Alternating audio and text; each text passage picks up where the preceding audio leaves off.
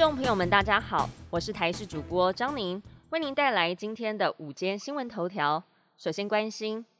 台东关山镇在昨天晚上发生规模六点四强震，最大震度六强，全台都感受到强烈摇晃。之后又不断发生余震，直到今天上午九点钟前，已经发生将近五十起，其中也有震央位在花莲还有高雄，瑞士规模四以上的地震。气象局地震测报中心主任陈国昌表示，这一起四十九年来关山地区最大的地震有一点奇怪，震央没有破碎带，应该有不知道的构造存在。根据了公路总局统计，地震导致灾阻路段共有三处，道路灾情共有两处。预计今天上午十点钟之后，将会陆续的开放通行。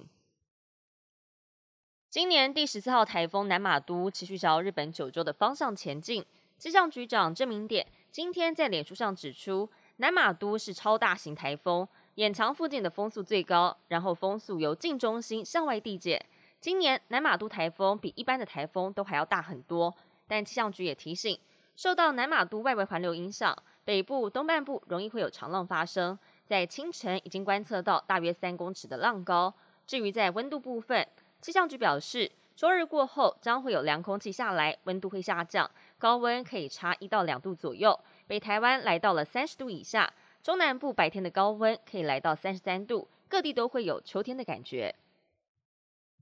本土疫情最快下周三或是下下周三到达单日高峰，专家指出。这一波的 BA. 点五变异株对儿童造成的影响跟之前完全不同。三总小儿部的医师张嘉宁指出，这一波疫情从上个月到这个月初，出现了一些儿童癫痫、抽搐更容易发作，跟之前的状况是完全不同。虽然并没有明显的病例数增加，但是已经有这样的迹象。呼吁医师们还有专家们都应该要注意癫痫、抽搐发作等重症症状。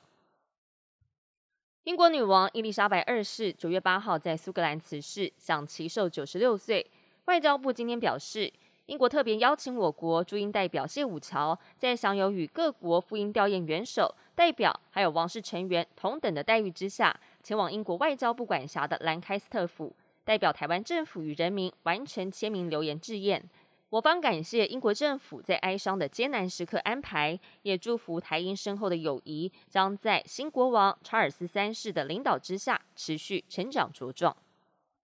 英国女王灵柩仍然停放在伦敦西敏宫，排队等待瞻仰的队伍依旧是绵延不断。而女王的八名孙子孙女在十七号一起为她守灵，创下了英国史上首次有君主的孙子参与王子守夜的传统仪式。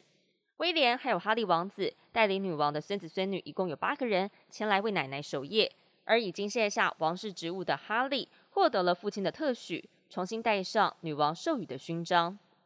本节新闻由台视新闻制作，感谢您的收听。更多新闻内容，请持续锁定台视新闻与台视 YouTube 频道。